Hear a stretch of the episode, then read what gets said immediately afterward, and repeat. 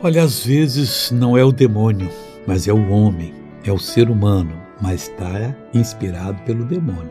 Ele está sendo empurrado pelo demônio que anda nos oprimindo.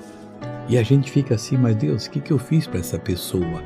Nunca se esqueça que tem um demônio que usa as pessoas. O Salmo 55 diz assim: Tem misericórdia de mim, ó Deus, porque o homem procura devorar-me. E procura. Salmo 56, versículo 1, é muito importante para você guardar para sempre. E diz mais assim: E me oprime, pelejando todo dia. Mas não demora, não. Ninguém que peleja contra você, contra aquele que está na mão de Deus, vai ter sucesso.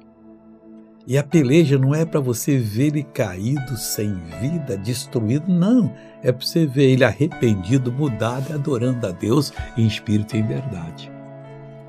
Luta a boa luta que você vai ver. Deus vai usar você para transformar qualquer situação. Vamos orar agora? Pai, eu oro por essa pessoa. Eu determino, ó Deus, que toda maldade que se levantou contra ela caia por terra. Caia por terra todo demônio que está usando alguém para tocar nessa vida.